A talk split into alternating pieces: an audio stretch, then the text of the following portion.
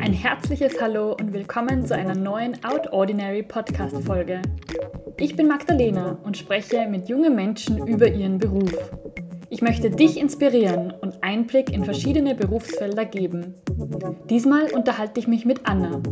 Anna nimmt uns auf eine Schifffahrt auf der Salzach mit und erzählt, welche Herausforderungen der Fluss mit sich bringt, von der Arbeit im Tourismus und der Action, die sie braucht.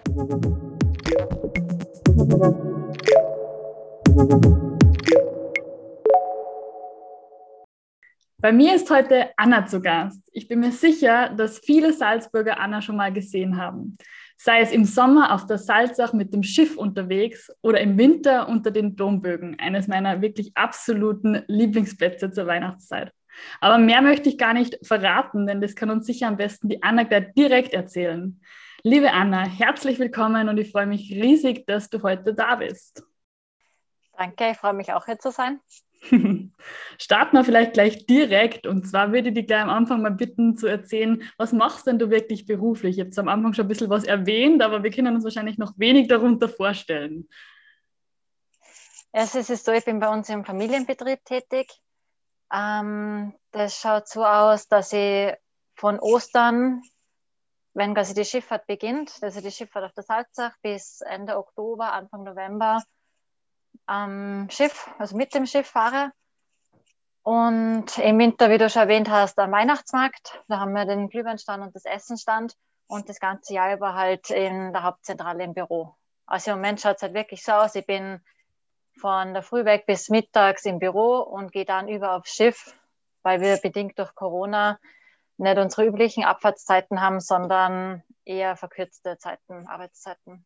Also noch immer wahrscheinlich aus. im Moment. Ja, ja, ich meine, es wird jetzt wieder mehr, aber es ist halt immer noch spürbar.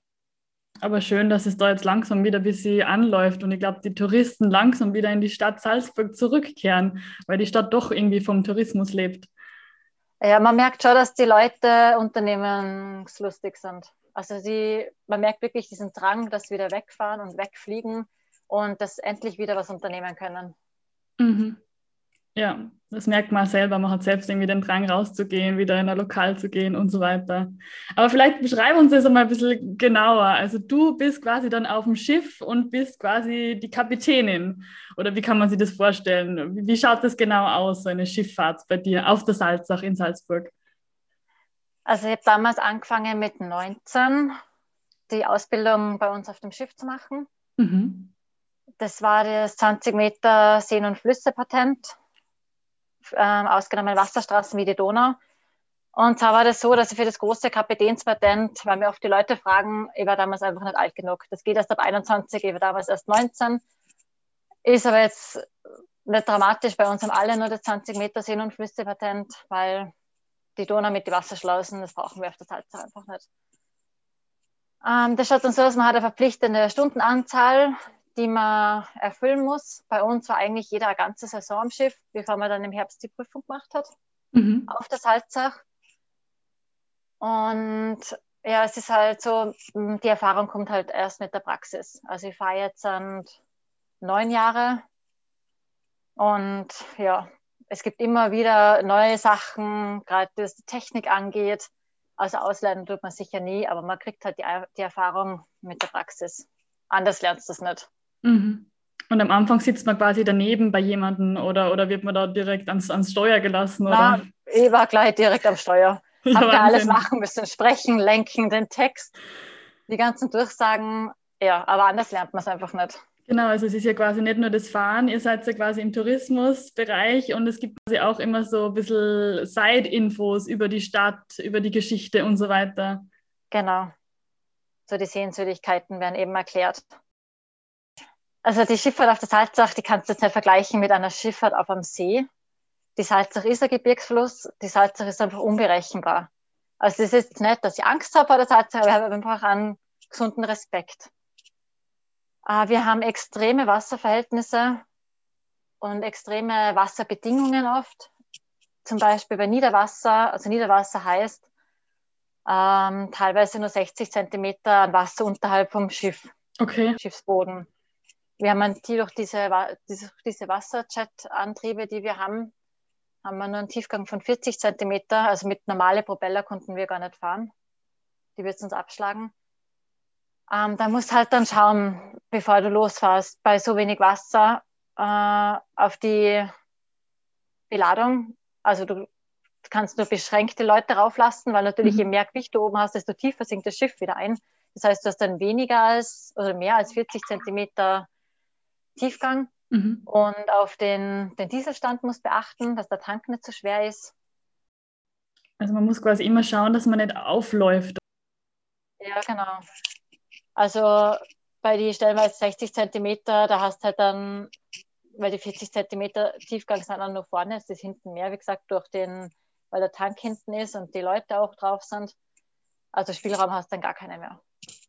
Das heißt, du also kennst die Salzach in- und auswendig eigentlich, oder? Mit Höhen und Tiefen. Weiß genau, wo welche Strömung ist. Ähm, bei Niederwasser laufe ja oder jogge halt gerne die Salzach entlang, wo ich dann die Steine noch sehe. Dass ich mir die immer wieder anschaue, die Steine, die wandern, die verändern sich. Und vor allem nach dem Hochwasser wandern die Steine oder verschieben sich.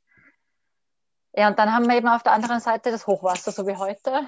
Mhm wo die Salzach kann die Fließgeschwindigkeit, also bei Hochwasser zwischen 25 und 30 km/h. Also es ist wirklich brutal. Dazu kommt, dass die Salzach total viele Unterwasserverwirbelungen hat. Okay. Das siehst von außen nicht. Merkst aber beim Steuern vom Schiff, ich bin ja die ganze Zeit nur am Lenken, weil da sie da diese Unterwasserverwirbelungen ausgleicht. Mhm ich bin schon mal mit dem mitgefahren. Das war echt wahnsinnig, das anzusehen, wie, wie busy dann man eigentlich am Steuer ist. Also man muss auch schauen, glaube ich, dass sich auch nichts im Wasser befindet, irgendwie Treibholz oder, oder, oder irgendwelche ja, Hindernisse. Ich glaube, das sind alles so Punkte, auf die man achten muss. Also Wahnsinn. Ja, Treibholz ist vor allem bei Hochwasser. Es war heute auch wieder, gerade wenn die die Schleusen öffnen, da kommt auf der ganze Treibholzteppich daher, wo wir dann wirklich umdrehen müssen, weil die Wasserstrahlantriebe nicht nur dann das Wasser ansaugen, sondern das ganze Holz auch mit und mhm. verringert dadurch dann total die Leistung. Mhm. Und das, ja, wie gesagt, die Wasserverhältnisse sind einfach bei der Salzach wirklich oft, oft extrem. Wir fangen, das haben wir schon mal gehabt, dass wir normal angefangen haben und wir haben dann die restlichen Touren absagen müssen, weil der Wasserstand stündlich um einen Meter angestiegen ist. Okay. Und der Wasserstand steigt einfach ganz extrem an dieses mhm. Hochwasser, das kommt jetzt nicht innerhalb von, was sagt, das geht über einen Tag verteilt, dass das so langsam ansteigt. Das ist innerhalb von zwei, drei Stunden ist das da. Wahnsinn. Meistens mitten in der Früh, so drei oder vier in der Früh, okay. wo wir dann in die Stadt reinfahren müssen.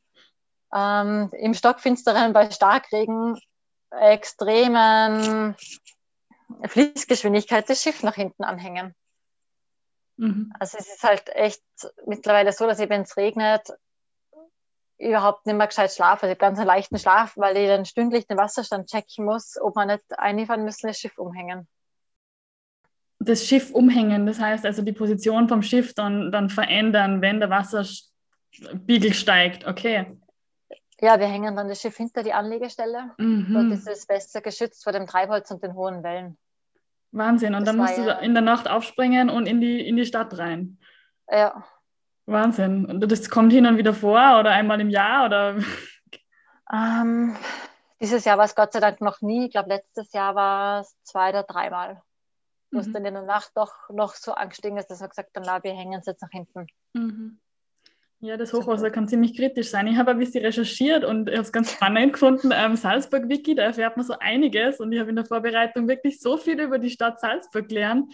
Und ich glaube, ihr habt 2002 gestartet und im gleichen Jahr war dann auch noch dieses, dieses Mega-Hochwasser ähm, was dann, glaube ich, für euch nicht ganz glücklich ausgegangen ist, weil es die Anlegestellen, glaube ich, erwischt hat. Aber ihr habt zum Glück dann quasi relativ bald danach wieder, wieder starten können mit dem Schiff Amadeus, mit, mit noch Reparaturen quasi.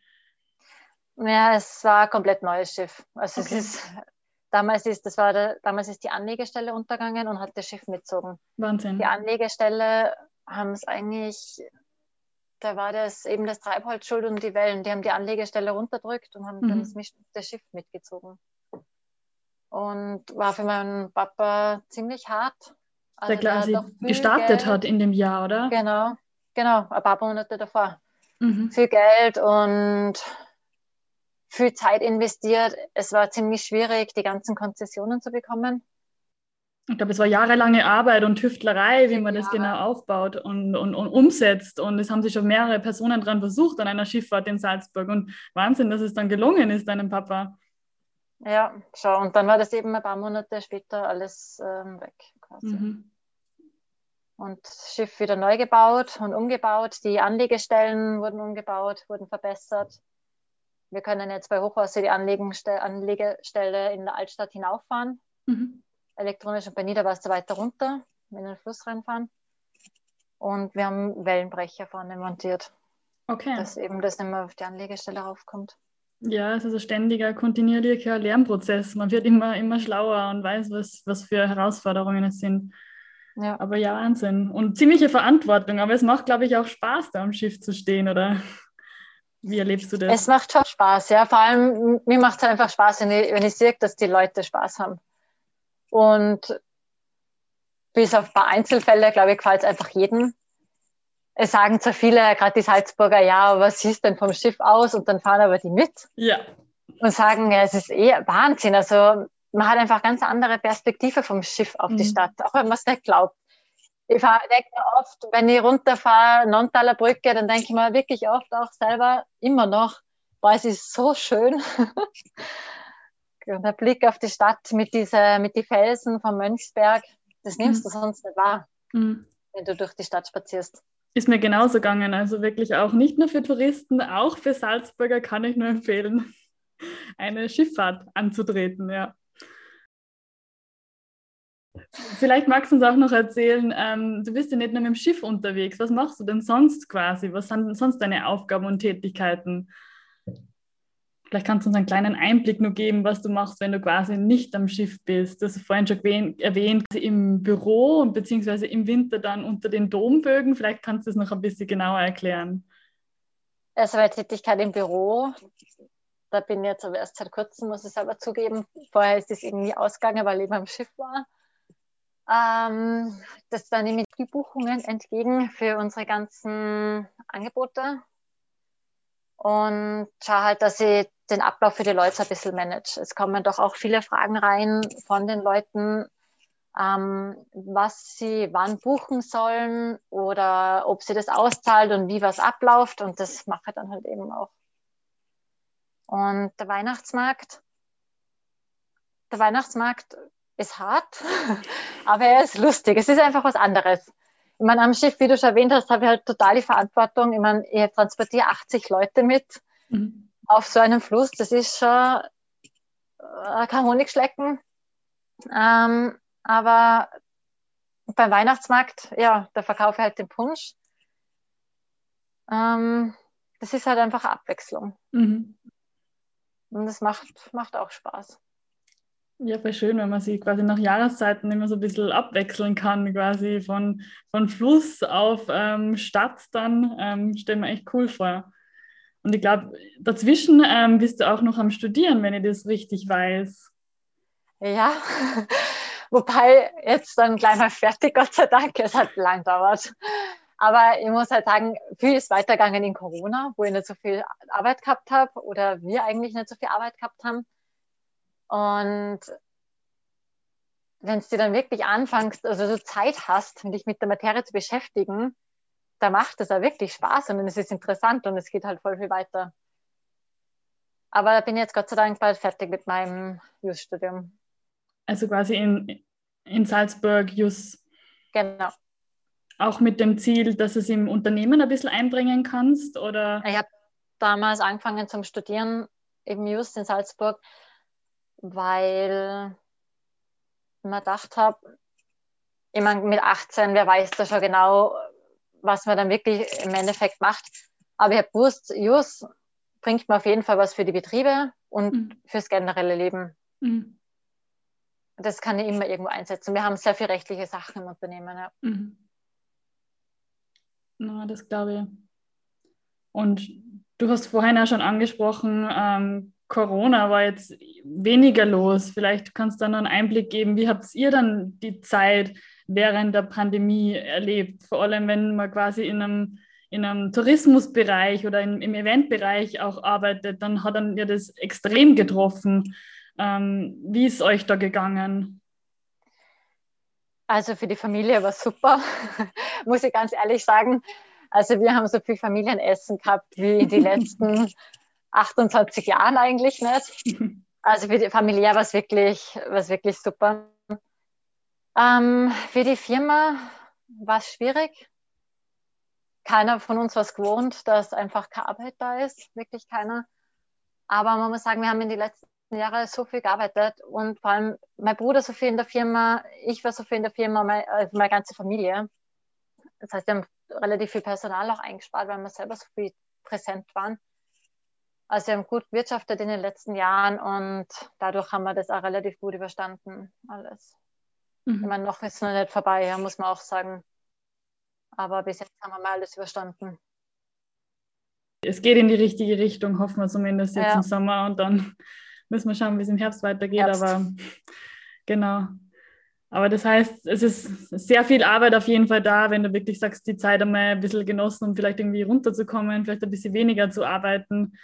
Ähm, weil, glaube ich, wirklich sehr viel dahinter steckt. Also du bist ja dann wahrscheinlich rund um die Uhr dann unterwegs, wenn viel los ist. Bei mir schaut es aktuell so aus, mein Tag beginnt um Viertel nach fünf, halb sechs. Okay. Nachdem, wann ich aufstehe. Aber ich, mein, ich fahre halt dann in der Früh zum Pferd. Also ich schaue, mhm. dass ich eben in der Früh gleich zum Pferd fahre. Im Sommer geht es eh nicht anders. Also das ist halt privat. Danach gehe ich mit meinem Hund. Und dann bin ich oft um halb acht, acht im Büro bis mittags mhm. eben. Und dann gehe ich aufs Schiff, komme heim im Moment um acht. Okay. Und ja, dann sollte halt alle Sachen noch nebenbei irgendwie erledigen. Das ist dann schon ein langer Tag. Mhm. Und das Montag bis, bis Sonntag wahrscheinlich, überlege Montag ich jetzt gerade. Mhm. Okay, also gibt es nicht irgendwie einen Tag Pause oder irgendwie, wo ihr versucht, irgendwie ein bisschen ruhiger anzugehen oder, oder wo du vielleicht dir eine Pause nimmst oder wie schaut das aus? Hm, Wenn es ausgeht. Mhm. Ähm, aber ich muss halt ganz ehrlich sagen, ich brauche halt den Stress voll. Also mir taugt das, wenn ich da von einer Aktivität zur Arbeit hetzen muss, das ist halt genau meins. Also in Corona, das war ja für mich eigentlich eine sinnlose Zeit. Das war ich nicht gewohnt. Mir ist oft vorkommen, ich werde gar nicht richtig munter, ich war nur müde. Also ich mhm. brauche wirklich diesen Stress, diese Hetzerei von einem Ort zum anderen, da fühle ich mich einfach am wohlsten. Darum ist es oft gar nicht so gescheit, wenn ich irgendwie zu viel Zeit habe. Und wenn ich einmal Zeit habe, muss man auch dazu sagen, dann gehe ich meistens am Berg oder mhm. ich gehe äh, Mountainbiking, fahre mit dem Radl am Geistberg sowas in die Richtung. Also quasi dein Ausgleich ist dann einfach Sport beziehungsweise Tiere, ja. Natur, wenn ich das richtig rausgehört habe. Der Sport vor allem. Und, und lässt du das leicht trennen, quasi, wenn man im Familienunternehmen arbeitet, ist man quasi rund um die Uhr mit Familie umgeben. Ähm, wie erlebst du das? Oder wie, wie trennt man quasi dann ähm, die Arbeit von der, von der Freizeit? Wann ist quasi dann Schluss mit der Arbeit? Eigentlich nie, oder, oder wie ist das? Eigentlich nie. Mhm. Ähm, ich glaube, dass wir das relativ schlecht trennen, weil es geht eigentlich bei uns immer noch um die Firma. Mhm. Also, ich meine, wir unternehmen schon privat auch was, das muss man auch dazu sagen. Wir waren jetzt Ende Juni am Red Bull Ring, die mhm. ganze Familie, beim Formel 1 Rennen. Aber die Firma ist halt immer präsent. Also, mhm. Also, wenn wir da im Auto zum Beispiel zum Red Bull Ring hinfahren, geht es halt auch nur in die Firma. Eigentlich. Oder beim Familienessen. Während Corona geht es ja, genau. auch geht es auch um die Firma. ja, und also bin das halt auch nicht anders gewohnt, dass das meine Familie die ganze Zeit oder hauptsächlich um mich herum ist mhm. im Betrieb. Aber ist ja schön, was vielleicht im, im, im Büro, in einem 9-to-5-Job vielleicht weniger so ist. Da verbringt man mehr Zeit mit den, mit den Arbeitskollegen. Stellen wir es auch irgendwie schön vor, wenn man dann irgendwie die, die Arbeit mit der Familie irgendwie verbringen kann. Also ist sicher sehr wertvoll. Total. Ja. Und ich glaube, dir macht so irrsinnig Spaß, in dieser Branche tätig zu sein, in der Event- und Tourismusbranche. Du hast schon vorhin gesagt, du brauchst so quasi dieses von A nach B zu hetzen. Also ich glaube, du bist da genau richtig aufgehoben. Ja, das Arbeiten mit den Leuten, das macht mir halt auch einfach Spaß. Man muss halt schon dazu sagen, es ist halt auch oft schwierig, mhm. weil die Leute irgendwie die, wie soll ich sagen, die Zeit dreht sich immer schneller. Die Leute, die werden immer fordernder. Es muss immer schneller funktionieren, immer besser. Ähm, das, dieser Druck ist halt da, dass man immer wieder neue Ideen hat, dass man nicht hinten bleibt. Ähm, vor allem durch das ganze Social Media. Das mhm. macht es halt auch wirklich schwierig. Diese Internetbewertungen, da, den nutzen die Leute oft aus, dass halt dann drohen, sie geben eine schlechte Bewertung. Mhm. Ähm, aber sonst, das Arbeiten mit den Leuten, das ist halt einfach spannend, weil jeder Mensch ist anders und genauso abwechslungsreich ist dann halt auch die Arbeit. Und du hast ja schon angesprochen, man muss quasi sie immer wieder neu erfinden. Ich glaube, ein gutes Beispiel ist für der, der Amphibienbus, ähm, den es ja auch seit, seit kurzem gibt. Das ist quasi so ein Zeichen, dass man immer weiterdenken muss, oder? Ich glaube, das ist weltweit einer der einzigen ähm, Land- und Wasserfahrzeuge. Ähm, ich weiß nicht, ob es im Moment auch so ist oder ob es euch schon einige nachgemacht haben. Ähm, das ist sicher ein Zeichen für das, dass man wirklich immer neue Dinge erfinden oder das Rad neu erfinden muss. Der Amphibienbus ist einzigartig. Ja. Also da ist wirklich mhm. jedes Teil eine Sonderanfertigung, eben auch angepasst auf die Strömungsverhältnisse auf den Fluss und eben auf die Straße und auch angepasst an die Stadt dass er ja nicht so groß ist, nicht so breit, nicht so auffällig, also dass er auch wirklich zu Salzburg passt. Mhm. Habt ihr schon neue Projekte in der Pipeline oder darf man noch nichts verraten? wenn, ihr, wenn du jetzt sagst, ihr habt ganz viel Zeit gehabt während Corona, dann, dann sind sicher viele neue Projekte. Es gibt Ideen, aber die darf man natürlich nicht verraten. Sind aber auch noch nicht spruchreif. Dann interviewen wir die einfach wieder, wenn es soweit ist. Ja. Super, dann hätte ich vielleicht noch eine abschließende Frage und zwar, was würdest du den anderen für ihren beruflichen Werdegang gerne mitgeben? Also das Wichtigste ist meiner Meinung nach, dass man wirklich Spaß hat an dem, was man tut.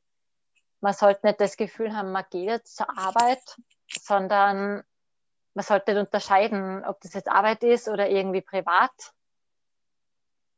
Ähm,